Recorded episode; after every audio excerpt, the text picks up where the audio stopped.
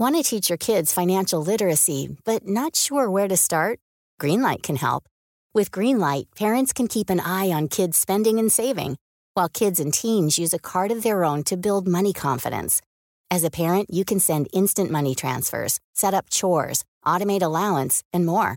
It's a convenient way to run your household, customized to your family's needs, and the easy way to raise financially smart kids. Get started with Greenlight today and get your first month free at greenlight.com/acast. Hola a todos, buenas noches y bienvenidos a un nuevo directo de entre los directos mensuales que apadrina, ya digo, cada mes la Universidad Francisco Marroquín, universidad fundada en el año 1971 en Guatemala, pero que desde hace ya algunos años también tiene su sede en Madrid, sede en la que algunas personas, como yo mismo, impartimos clase. De hecho, mañana mismo comienzo mi, periodo eh, lectivo de, este curso 2022-2023.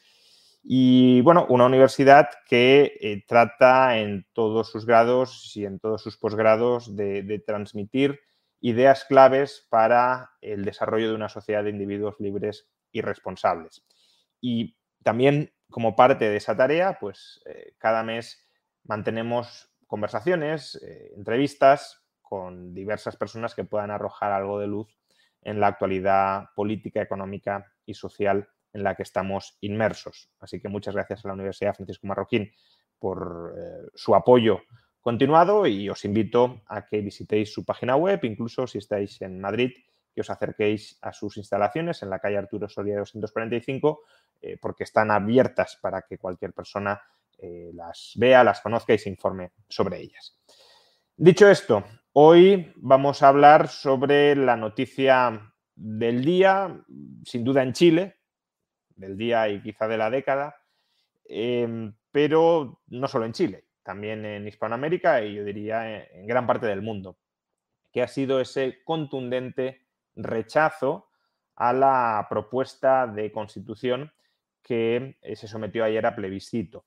Y para hablar sobre qué era este felizmente difunto proyecto de constitución, eh, cuáles han sido las causas de este rechazo, después de que pareciera que bueno, pues, eh, había un apoyo más o menos generalizado en Chile a que hacía falta una nueva constitución, bueno, pues si hacía falta, ¿por qué ahora se ha tumbado? Y también para conocer hacia dónde irá Chile a partir de ahora, si esto marca un antes y un después o simplemente es un punto y seguido en esa degeneración institucional en la que lleva metido el país desde hace ya algunos años, pues para hablar de esto Em, hemos traído o he traído a, dos personas. Em, la primera es Ernesto Silva. Ernesto es eh, director del think tank eh, Faro UDD, adscrito a la Universidad del Desarrollo, think tank del que yo también formo parte además como, como investigador. Ernesto, muy buenas noches en, en España y gracias, gracias por acompañarnos. Muchas gracias, Juan Ramón. Muy contento de estar acá, además, muy contento hoy día, porque es un día muy especial para los chilenos. Efectivamente, y también contamos con Felipe Schwember, miembro igualmente investigador del think tank Faro UDD, que también nos, ilustrará con sus reflexiones sobre lo sucedido. Buenas noches, Felipe. Eh, ahora, no, ahora. Buenas noches y muchísimas gracias por la invitación. Em, bueno, pues muchas gracias a ambos. Antes de empezar, me gustaría que brevemente, en un minuto, un par de, minutos máximo, porque entiendo que la audiencia ha venido para otra cosa, pero que nos, contéis qué es Faro UDD, dado que los dos estáis eh, vinculados a, este think tank y nos vais a hablar sobre Chile desde la perspectiva de este think tank, pues, pues contadnos cuál es el punto de vista de este think tank y qué, quiere hacer.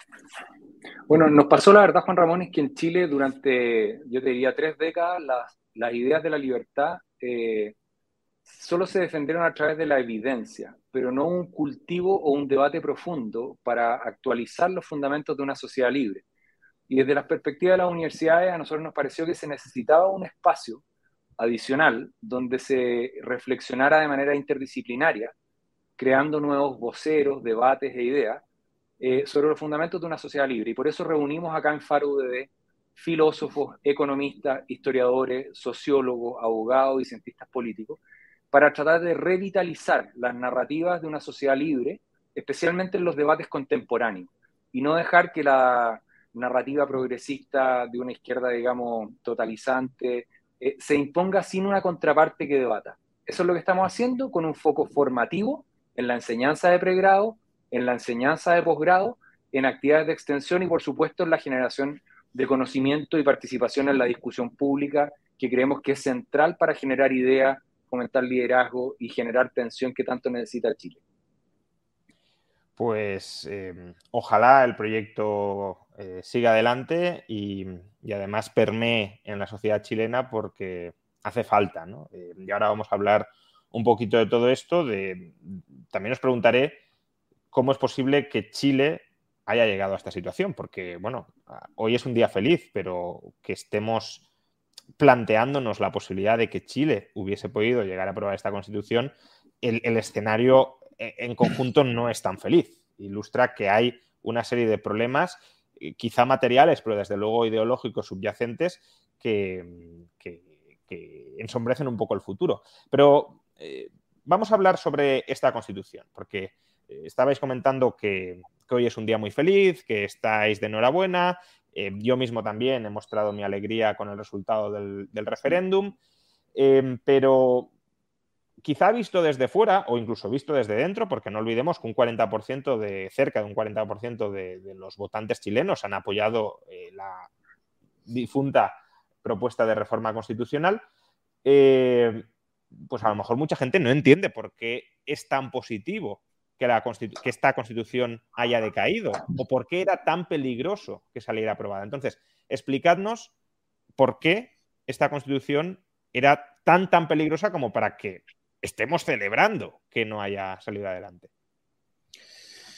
Bien, eh, bueno, había varias razones, ¿cierto? Eh, uno podría resumirlas diciendo que esta era una constitución que era consistentemente liberticida era una constitución que estaba muy mal diseñada, a mi juicio, desde el punto de vista orgánico, desde el punto de vista también de la forma del Estado, eh, en el modo en que garantizaba también eh, los derechos individuales y también los derechos sociales, que supuestamente era el capítulo más amable o el aspecto más amable del proyecto constitucional.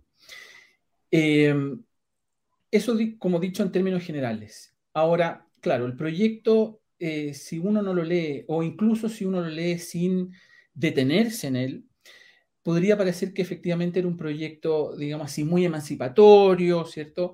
Un proyecto que eh, iba a mejorar la calidad de la vida de la gente en general, ¿cierto? Pero en realidad, eh, y, esto, claro, puede parecer eh, un poco chocante, por ejemplo, para la gente en Europa, ¿cierto? O en otras partes que dice, bueno, pero ¿cómo es posible que los chilenos ahora rechacen un proyecto, por ejemplo, que reconocía eh, o, suponía supuestamente avances importantes en el reconocimiento, supongamos, de minorías sexuales o el reconocimiento de pueblos indígenas o del medio ambiente? Pero la verdad es que esos reconocimientos venían insertos, por así decirlo, en una concepción más general. Eh, que, por un lado, eh, en el caso, por ejemplo, del de, eh, reconocimiento de los indígenas, no era meramente, por así decirlo, la multiculturalidad de la que se habla, por ejemplo, en eh, algunas corrientes liberales o, incluso no liberales, sino que era parte de todo un proyecto, que es el proyecto de la plurinacionalidad, que no es exactamente lo mismo, que es un proyecto que por una parte supone un pluralismo jurídico, es decir, si se hubiese aprobado esta nueva constitución, en Chile hubiesen existido sistemas jurídicos paralelos. Eso hubiese significado, por ejemplo, que se hubiese acabado con la igualdad ante la ley. Es decir, acá estamos hablando de un proyecto cuya concepción de la justicia es una concepción premoderna que nos hubiese retrotraído a sistemas jurídicos, digamos así, de inspiración medieval, en la que distintas personas, según su origen o procedencia, se encuentran sujetas a distintos ordenamientos jurídicos. Eh, además, con una regulación en la que no quedaba claro, por ejemplo, qué pasaba en el caso de los conflictos eh, entre personas de distintas etnias. Era una constitución además en la que ese tipo de regulación eh, podía muy fácilmente entrar en colisión con la consagración de otros derechos. Por ejemplo, esta es una constitución en teoría muy feminista y muy favorable para las minorías sexuales, pero claro, eh, ¿cómo se conjuga el reconocimiento, por ejemplo, de esos derechos ahora, ¿cierto? Que dicho sea de paso, además era un reconocimiento de concepciones muy particulares, por ejemplo, de eh, el feminismo y de las minorías sexuales. Tampoco eh, era una concepción, digamos así, amplia de ese tipo de materia, ¿cierto? Entonces, por ejemplo, ¿cómo se hubiera conjugado el reconocimiento de esos derechos con la entrada en vigor de, supongamos, derechos ancestrales cuyo contenido no conocemos? Son derechos que en algunos casos dejaron de existir desde el momento, qué sé yo, desde la conquista española, ¿cierto? eran derechos además cuyo desarrollo histórico quedó interrumpido y que por lo tanto son derechos desde ese punto de vista heteropatriarcales, eh, que no distinguen el derecho penal de, la moral, ¿cierto? Que además es consuetudinario. Entonces, por ese tipo de razones, por ejemplo, era una constitución cuyo contenido eh, era básicamente imposible en algún sentido de, de, implementar. Pero además, yo creo que lo principal era que rompía la igualdad ante la ley, yo creo que la plurinacionalidad fue, eh, le costó muy cara a la convención y yo creo que fue una de las causas principales del rechazo. Y es importante señalar eso, señalar que ese reconocimiento no es el reconocimiento estándar que puede existir en otros ordenamientos jurídicos, esto era derechamente pasar a un ordenamiento jurídico de carácter premoderno.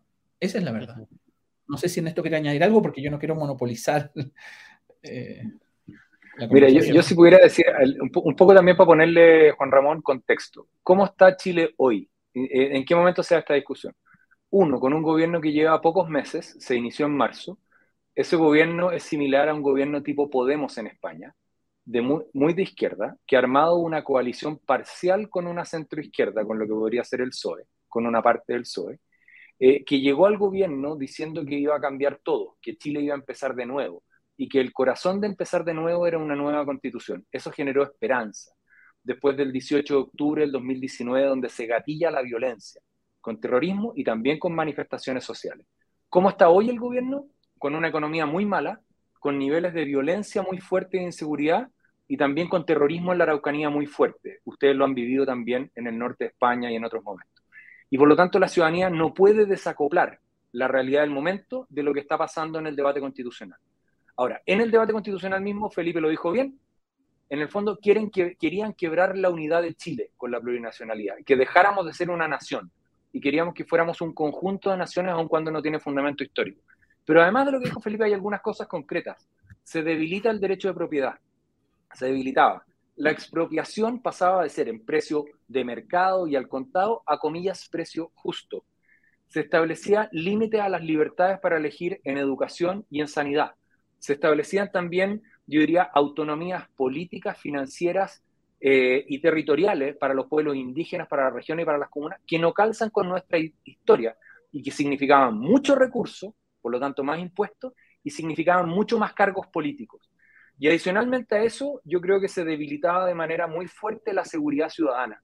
Y las personas ayer votaron por voto obligatorio, después de más de 10 años en que se había votado con voto voluntario y hubo un disparo, Juan Ramón, en la participación. Casi duplicamos la participación. De 8, no tanto, pero de 8,3 millones de personas, llegamos a casi 13 millones de personas votando.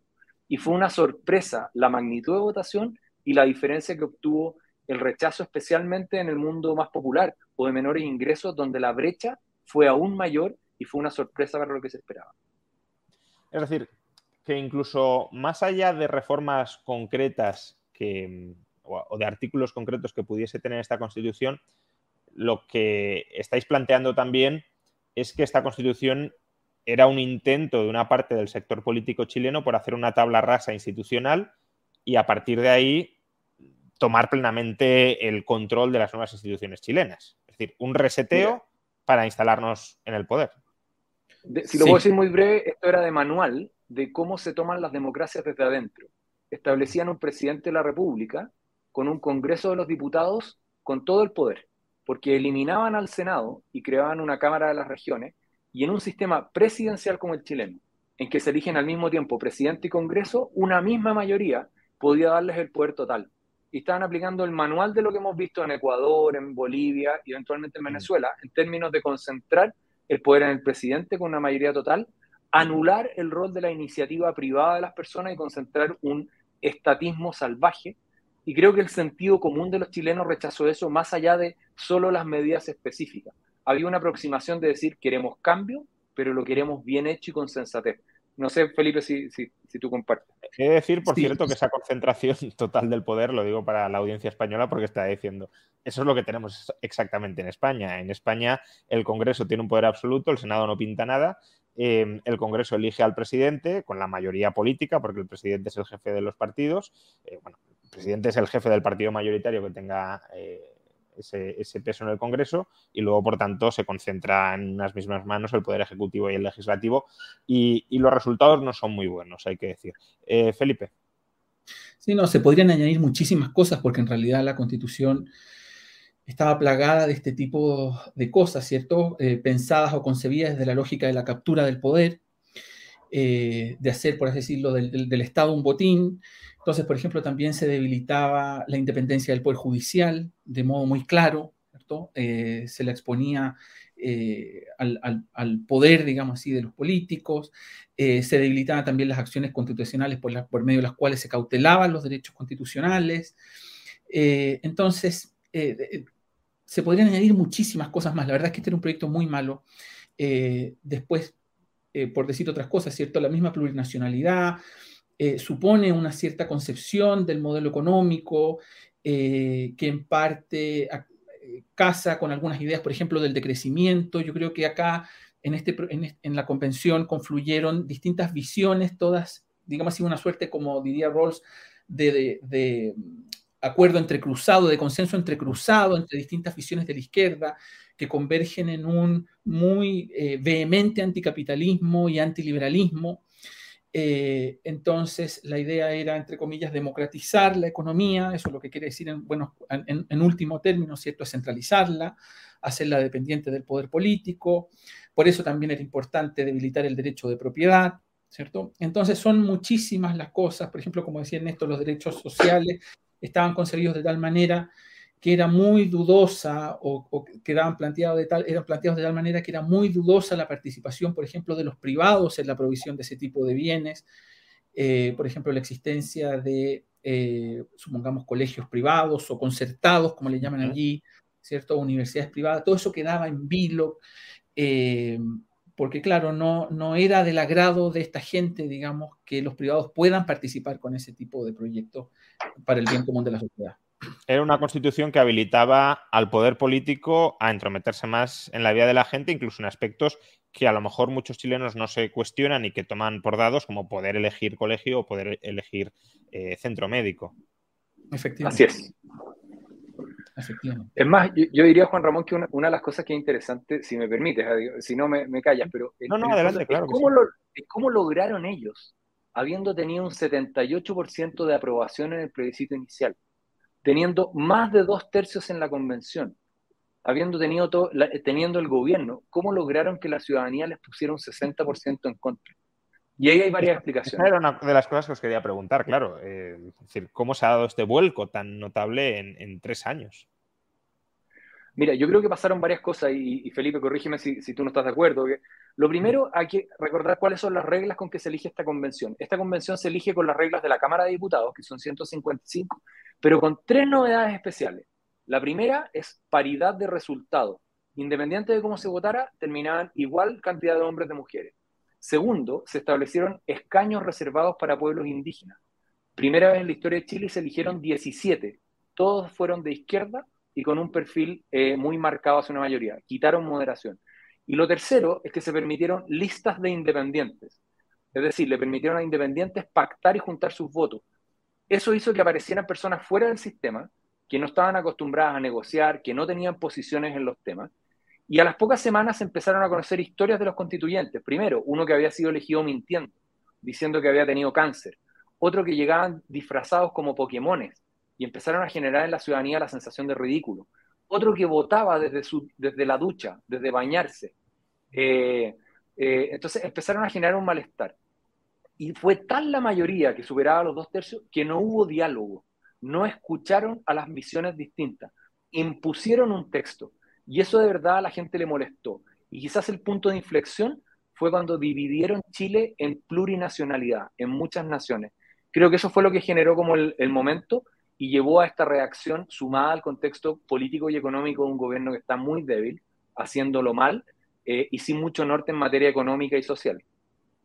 Eh, pero antes de, volver a este punto, que me interesa bastante eh, profundizar un poco en él, también quiero que me contéis no cómo hemos llegado a, la situación en la que se ha dado este vuelco, sino a la situación en la que, como tú decías, dos tercios del constituyente eran de izquierdas o de extrema izquierda. Es decir, ¿cómo es posible que Chile, que durante tres décadas, o al menos 25 años, fue un ejemplo de estabilidad institucional, de crecimiento económico eh, para la región y para gran parte del mundo, haya caído en un proceso revolucionario o cuasi revolucionario de nueva planta institucional, eh, controlado ese proceso además por sectores mm, ya no solo de izquierdas o de extrema izquierda, sino también precisamente por eso frontalmente contrarios a ese modelo de éxito que había sido Chile. Es decir, ¿qué ha pasado en el país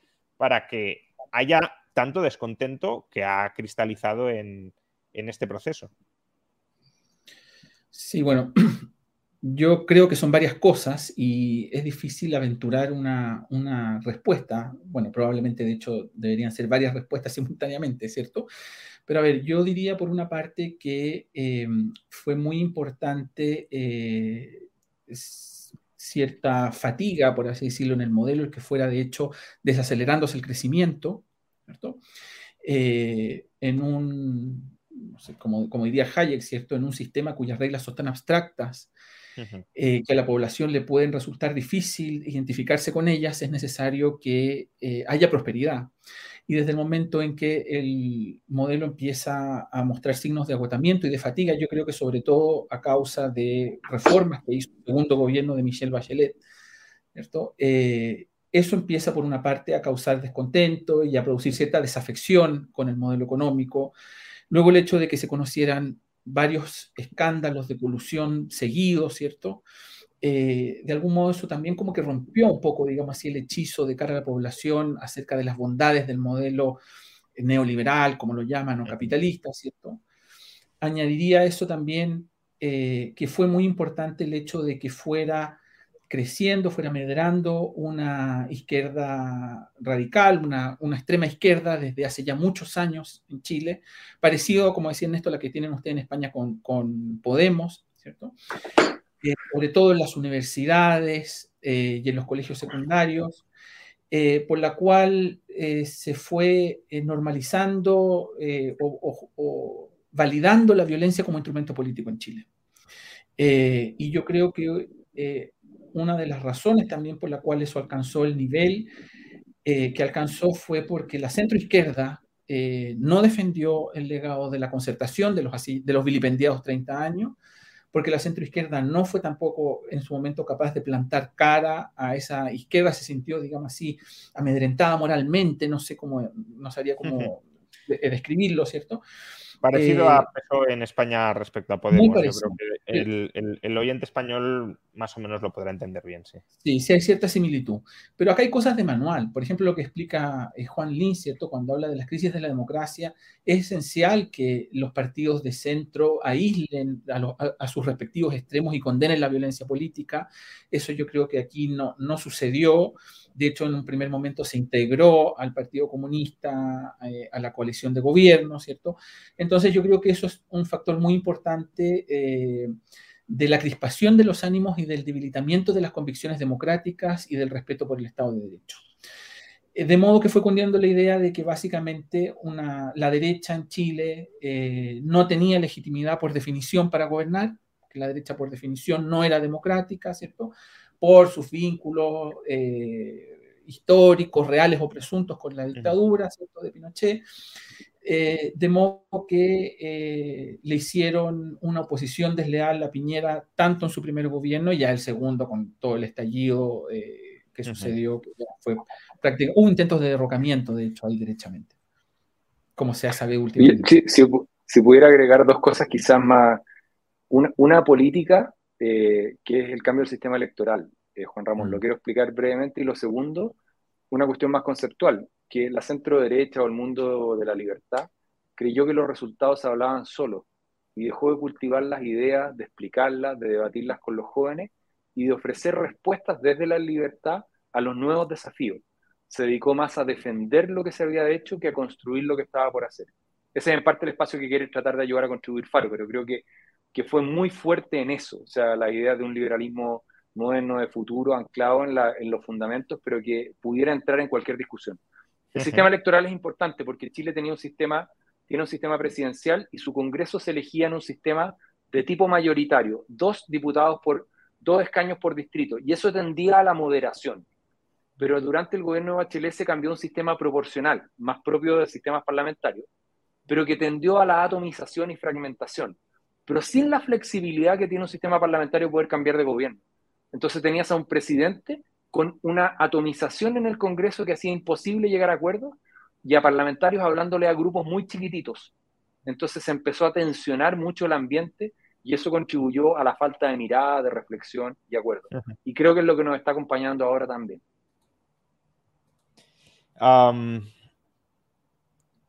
Todo ese descontento social, eh, además entiendo que también alentado por, los grupos radicales que les interesaba, como decíais, derrocar al gobierno e iniciar un nuevo proceso eh, pues de, reseteo, de, tabla rasa, eh, ese proceso contó en un principio con un apoyo masivo de la población, o al menos eso es lo que parece.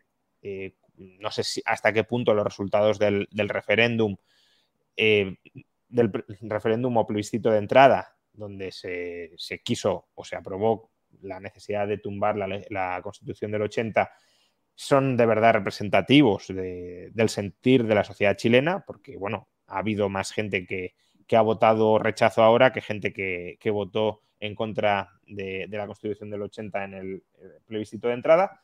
Eh, esa sería una primera pregunta, si aquellos resultados realmente eh, eran representativos del conjunto de la sociedad chilena o de la parte más movilizada en ese momento dentro de la sociedad chilena.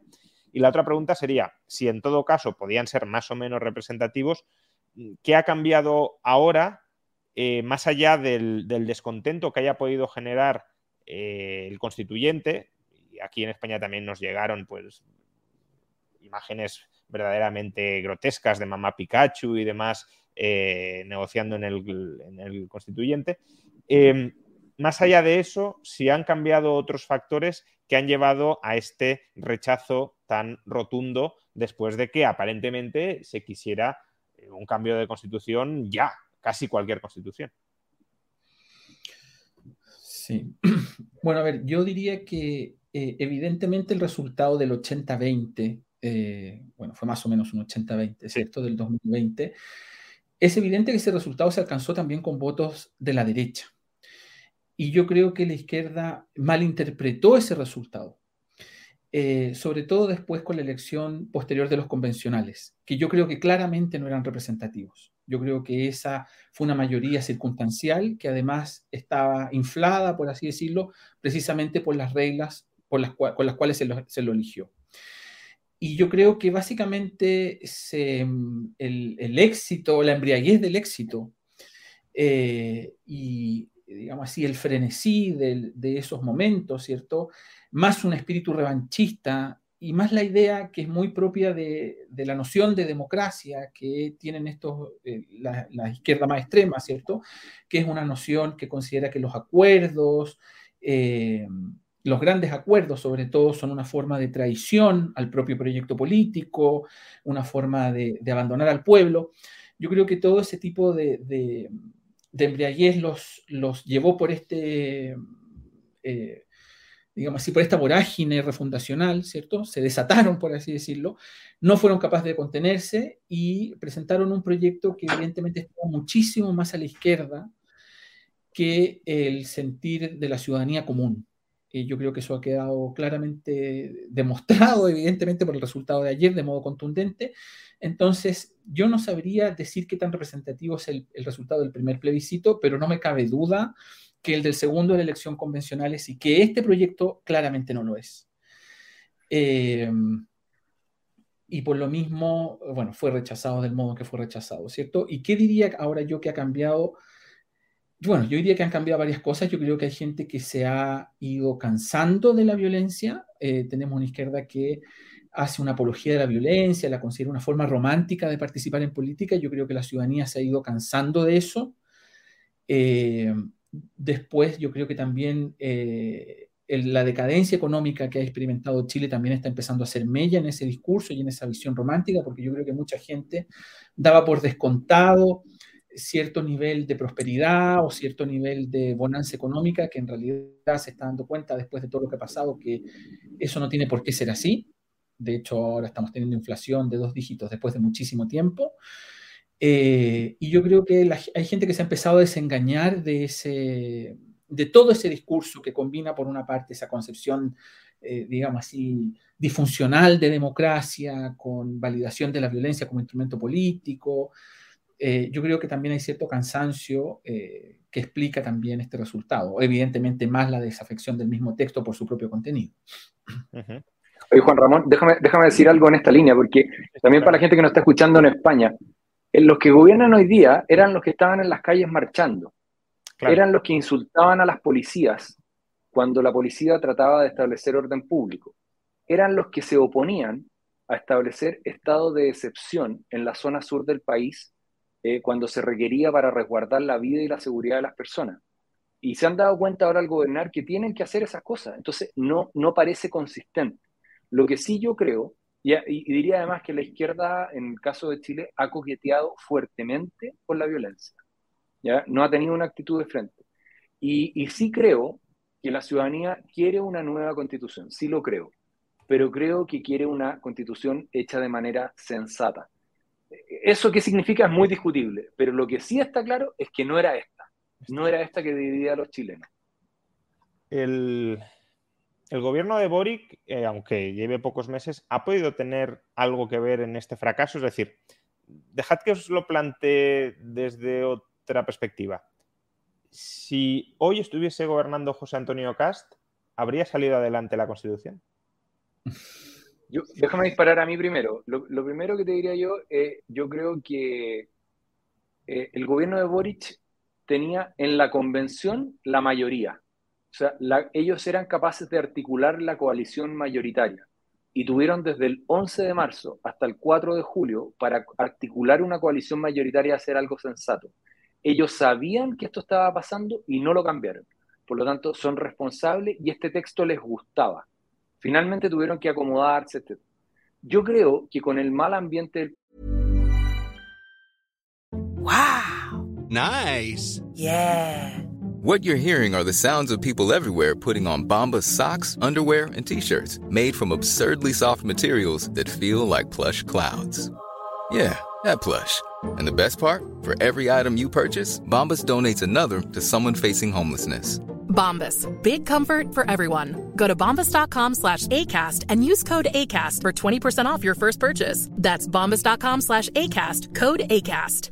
There's never been a faster or easier way to start your weight loss journey than with PlushCare. PlushCare accepts most insurance plans and gives you online access to board-certified physicians who can prescribe FDA-approved weight loss medications like Wigovi and Zepbound for those who qualify. Take charge of your health and speak with a board-certified physician about a weight loss plan that's right for you. Get started today at plushcare.com slash weight loss. That's plushcare.com slash weight loss plushcare.com slash weight loss. Want to teach your kids financial literacy, but not sure where to start? Greenlight can help. With Greenlight, parents can keep an eye on kids' spending and saving, while kids and teens use a card of their own to build money confidence. As a parent, you can send instant money transfers, set up chores, automate allowance, and more.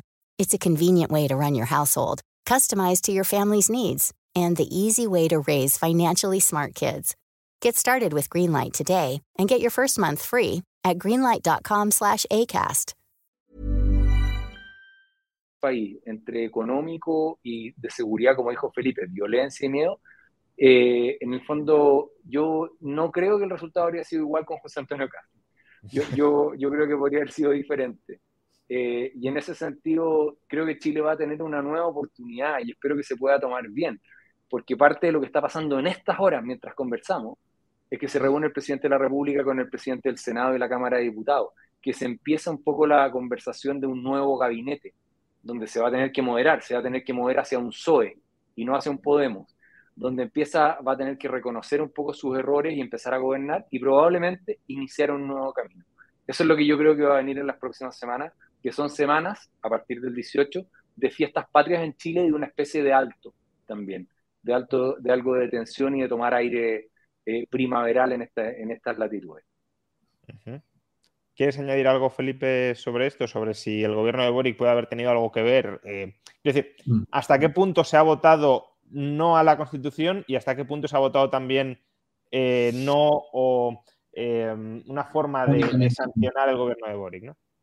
Sí, lo que pasa es que, bueno, Boric yo creo que cometió el error de él mismo eh, asociar muy estrechamente la convención con su propio gobierno. De hecho, él no respetó la presidencia que debería haber tenido, ¿cierto?, como presidente en la campaña. Él se embarcó intensamente en la campaña por el texto constitucional. Algunos de sus ministros dijeron que no era posible sacar adelante el programa de gobierno sin la nueva constitución. De modo que él mismo ató eh, el fracaso de la convención, o convirtió, mejor dicho, el plebiscito, o al menos se lo puede leer así, ¿cierto?, como un plebiscito acerca de su propia gestión. Y a la inversa, eh, por la misma razón, los errores que él ha cometido, que sus ministros han cometido, que han sido muchísimos, en estos pocos meses, yo creo que también le han jugado en contra o le jugaron en contra eh, al, al, apruebo, sin duda. Eh, eso añadiría yo por mi parte. Y, lo otro es que la, la, evaluación del gobierno con el resultado de la votación son muy de la mano sea, en, la convención, la nueva constitución sacó similar votación a la aprobación que hay hoy día de Boric.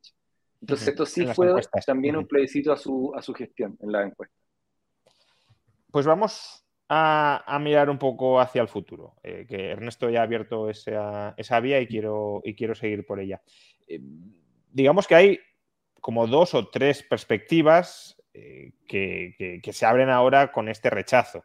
La primera que no sé hasta qué punto es la más importante a medio o largo plazo, pero sí es la más inmediata políticamente. Ya la mencionaba Ernesto y, me gustaría que ahondarais un poco en, ese camino.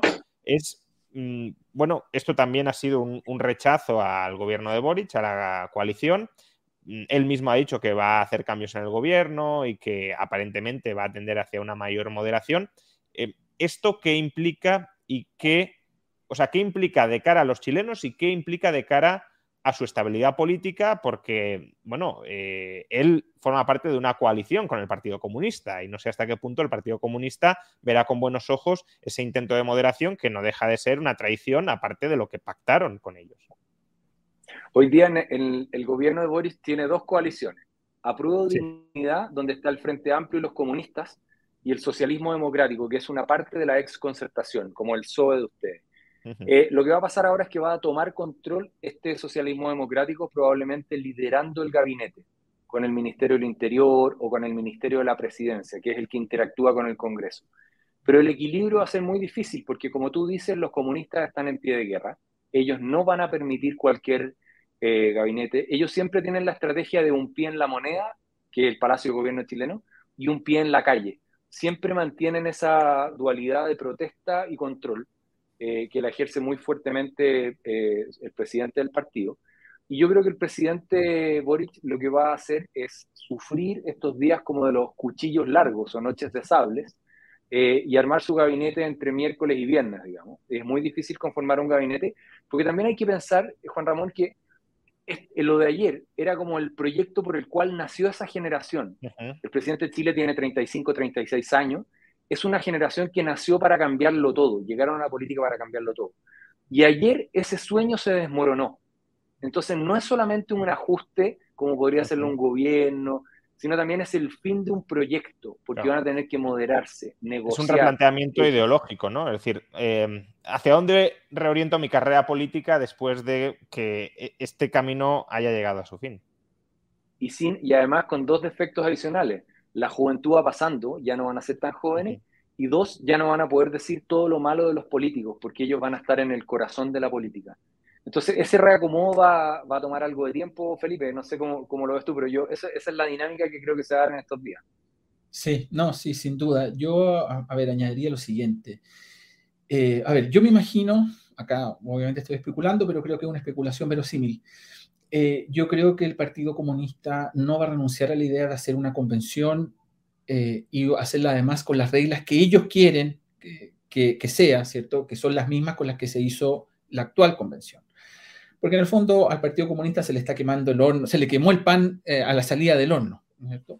eh, estaban a puertas de lograr eh, su revolución por, digamos así, vías institucionales, entre comillas, ¿cierto? Y hacer, eh, y, y, y, digamos así, lograr la aprobación, ellos creían, ¿cierto?, de este proyecto constitucional que lo que permitía en último término era la captura de la, de la democracia.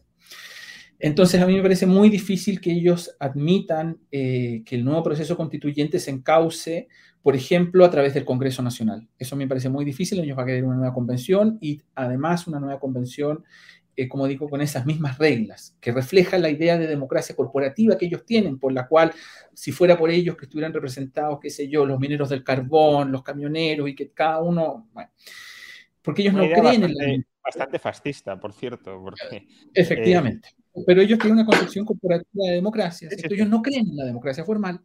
Y efectivamente acá se produce la paradoja de que se, los extremos se topan, ¿cierto? Entonces empieza a tener similitudes con el fascismo. Eh, entonces, eh, claro, la pregunta es qué rol puede jugar ahí el presidente Boric, eh, si va a poder contener esta, esta arremetida eh, eh, de, de esta gente que le va a insistir en un proyecto como ese, eh, qué tanto margen tenga ahora él también políticamente si que quiere presentar, eh, presentar un proyecto así para decir, poder ¿a- efectuar. ¿hasta qué, hasta qué punto Boric es un ideólogo eh, que tiene una concepción eh, fanática hacia la que se quiere dirigir o hasta qué punto es pragmático como para reinventarse políticamente después del, del baño que recibió ayer? Porque Es Eh, esencialmente pragmático, Juan Ramón. ujú, Él, él tiene, viene de una matriz eh, ideológica muy de izquierda, pero su conducta ha sido siempre pragmática. Cuando se llega al, cuando el gobierno de Piñera, por los hechos de violencia, está muy desafiado y negocia lo que fue el acuerdo por la paz y la nueva constitución el 15 de noviembre, donde las fuerzas políticas acordaron iniciar un proceso constituyente, las fuerzas políticas del partido de Boric no quisieron participar y él en cambio sí. Él era solo un diputado y concurrió con su firma, desafió a su partido y lo hizo. Él se ha atrevido en otras oportunidades a tener pragmatismo. Así lo ha planteado también en su mirada más de opinión pública. Y creo que en eso tiene como un instinto político de sobrevivencia práctica. Eh, sin embargo, su coalición puede tener límites a sostenerle eso, ¿ya? porque es mucho más ideologizada, mucho más radical de lo que se puede observar, y sus equipos son muy, muy, muy ideologizados en eso, partiendo por el ministro Giorgio Jackson, que es como el artífice intelectual de lo que está haciendo el Frente Amplio, y que probablemente salga de su rol central hoy y pase a uno secundario, eh, y otras personas de su gabinete. Lo preguntaba porque, eh, quiero decir, hay políticos que, claramente son ideólogos y que entran en política para conseguir unos fines. En España podría ser eh, Pablo Iglesias y en Chile, eh, tampoco es que sea experto en política chilena, pero me imagino que si Jadwe hoy fuera presidente de Chile, eh, no, no, estaríamos ante una posibilidad de reinvención política después de este fracaso, sino eh, se estarían explorando vías alternativas de cómo tomar el poder o de cómo controlar las instituciones. Pero claro, si Boric tiene esa orientación potencialmente pragmática de a mí me interesa mantenerme en el poder que hay y tengo ese instinto político que me dice que si persevero en la línea que ayer mmm, sufrió una derrota monumental, eh, mi, mi, vida política va a ser corta, pues claro, si ahora empieza a cortar cabezas más radicales, pues no sé si, si tenéis la expectativa o la esperanza de que Boric se reinvente en una especie de nueva concertación chilena y que trate de representar esos valores en esta nueva etapa.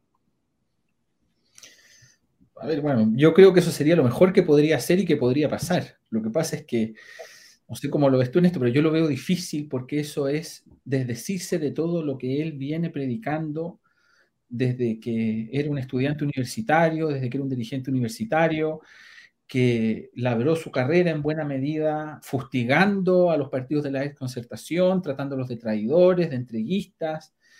Eh, y ahí está el problema también, claro, de que tendría que abandonar efectivamente, o mejor dicho, sería abandonado tal vez por, por eh, los partidos que hoy lo, Sería un traidor en el fondo, sería visto como una traición.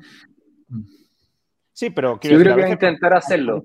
A veces los traidores si tienen suficiente poder y empiezan a cortar suficientes cabezas, mm, pueden, pueden dar un golpe encima de la mesa y convertirse en nuevos referentes políticos.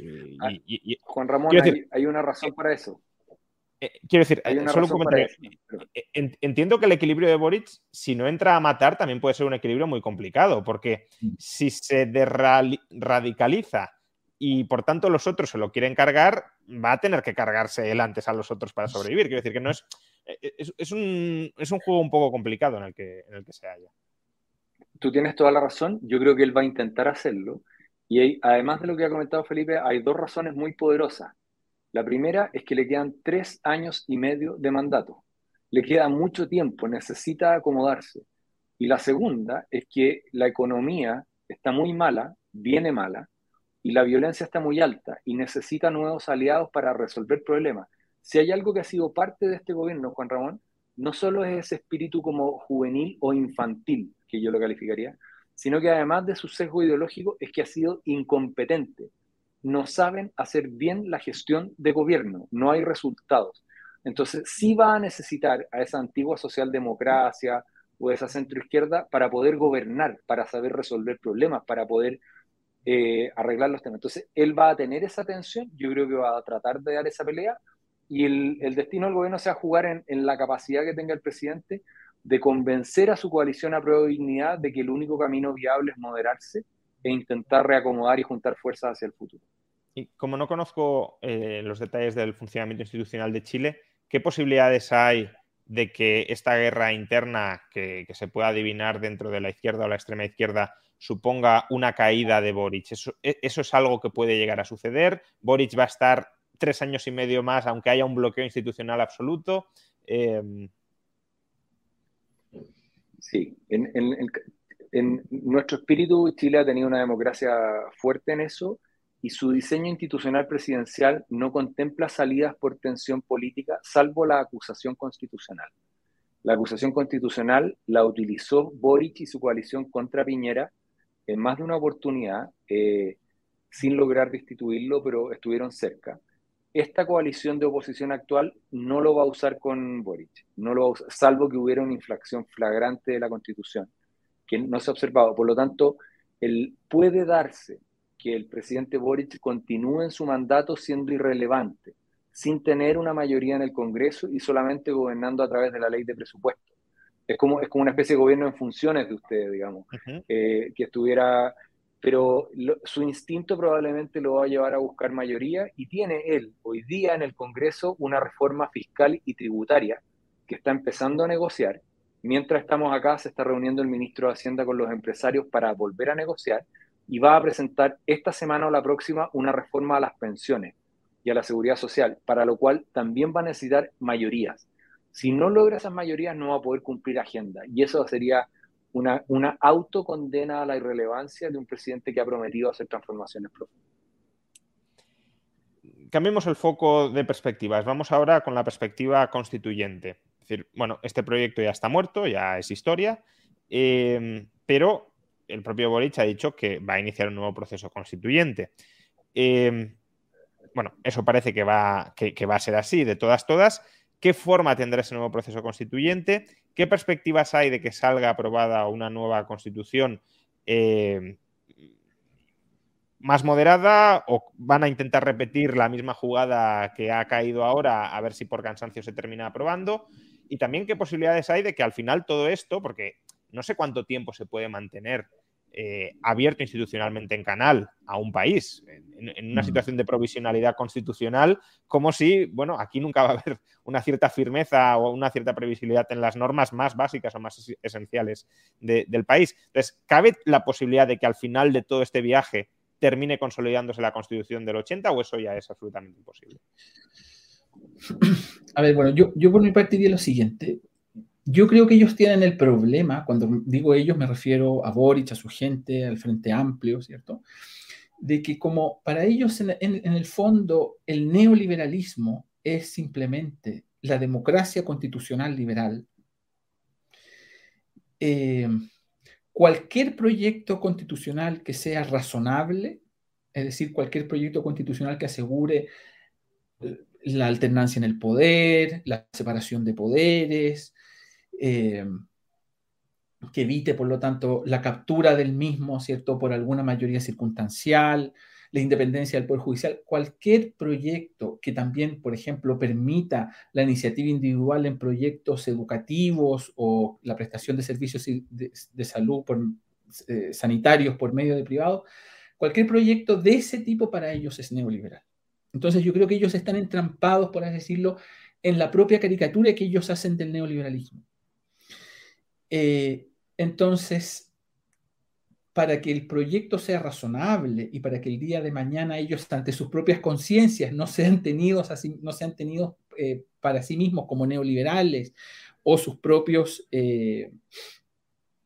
eh, partidarios o adherentes no los acusen de neoliberales, ellos tendrían que proponer algo diferente, lo que ellos llaman una democracia sustantiva, que son las cosas que hemos estado hablando antes, ¿cierto? Entonces, yo veo muy difícil que, eh, digamos así, por iniciativa del gobierno se vaya a proponer una convención que no esté encaminada a producir, si no algo como lo que produjo la convención, algo relativamente parecido.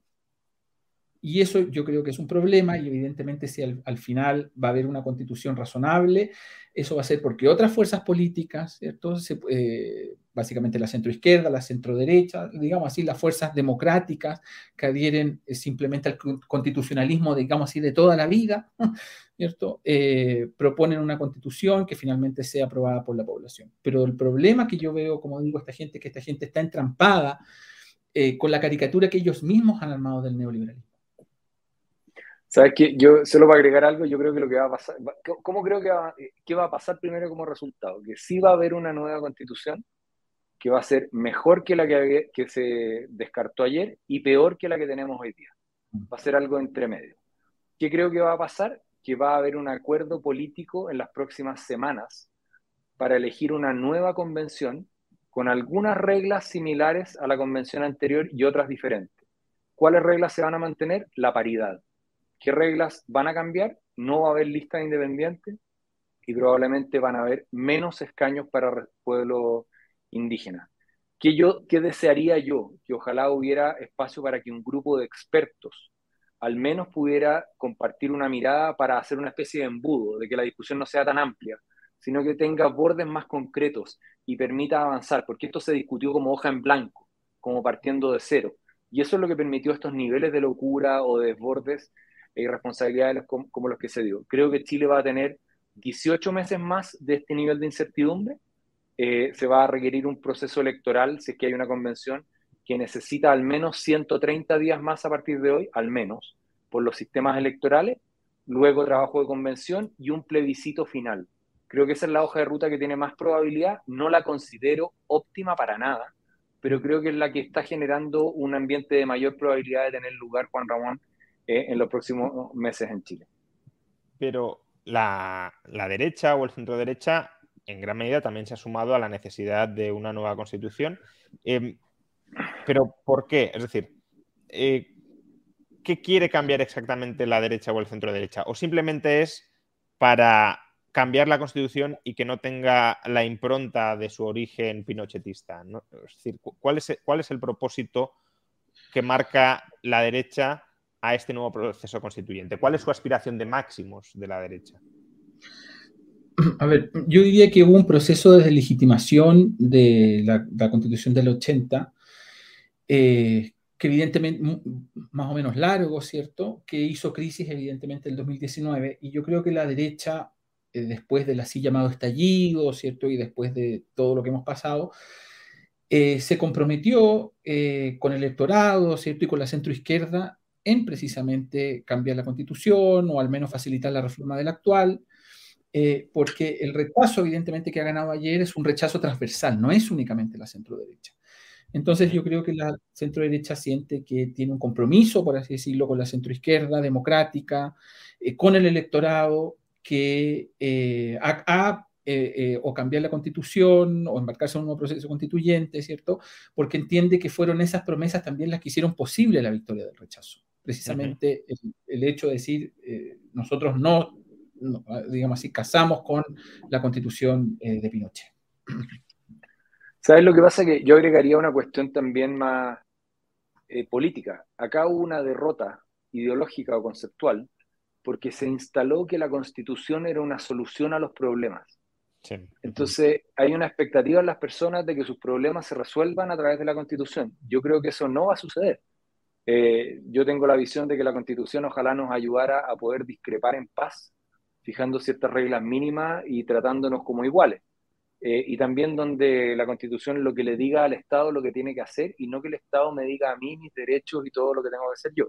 Sin embargo, conceptualmente esa concepción fue derrotada, eso hay que reconocerlo. Y en segundo lugar, hay una cuestión simbólica, que es que si bien el texto del 80 ha sido modificado en centenas de ocasiones y que lleva la firma del presidente Lagos en una declaración que dice esta constitución ya no nos divide y nos une, la verdad es que el símbolo asociado a la idea de Pinochet ha sido muy fuerte como el anhelo de una nueva etapa para grupos relevantes de la población.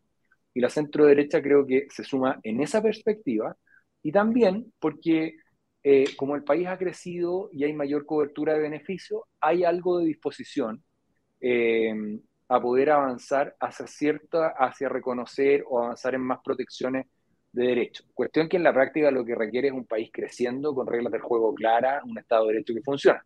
Pero se ha llevado hacia allá la discusión y por lo tanto creo que hay un compromiso del cual no se va a salir y hay que encontrar una manera sensata de cumplirlo.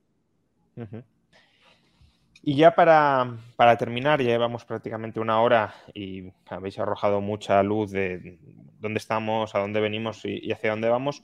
Eh, quiero ir luces bastante largas de cuál es la perspectiva a largo plazo eh, de Chile. Está claro que si la constitución de ayer, el plebiscito de ayer y el texto constitucional que se sometió a votación hubiese triunfado, eh, la perspectiva sería bastante mala.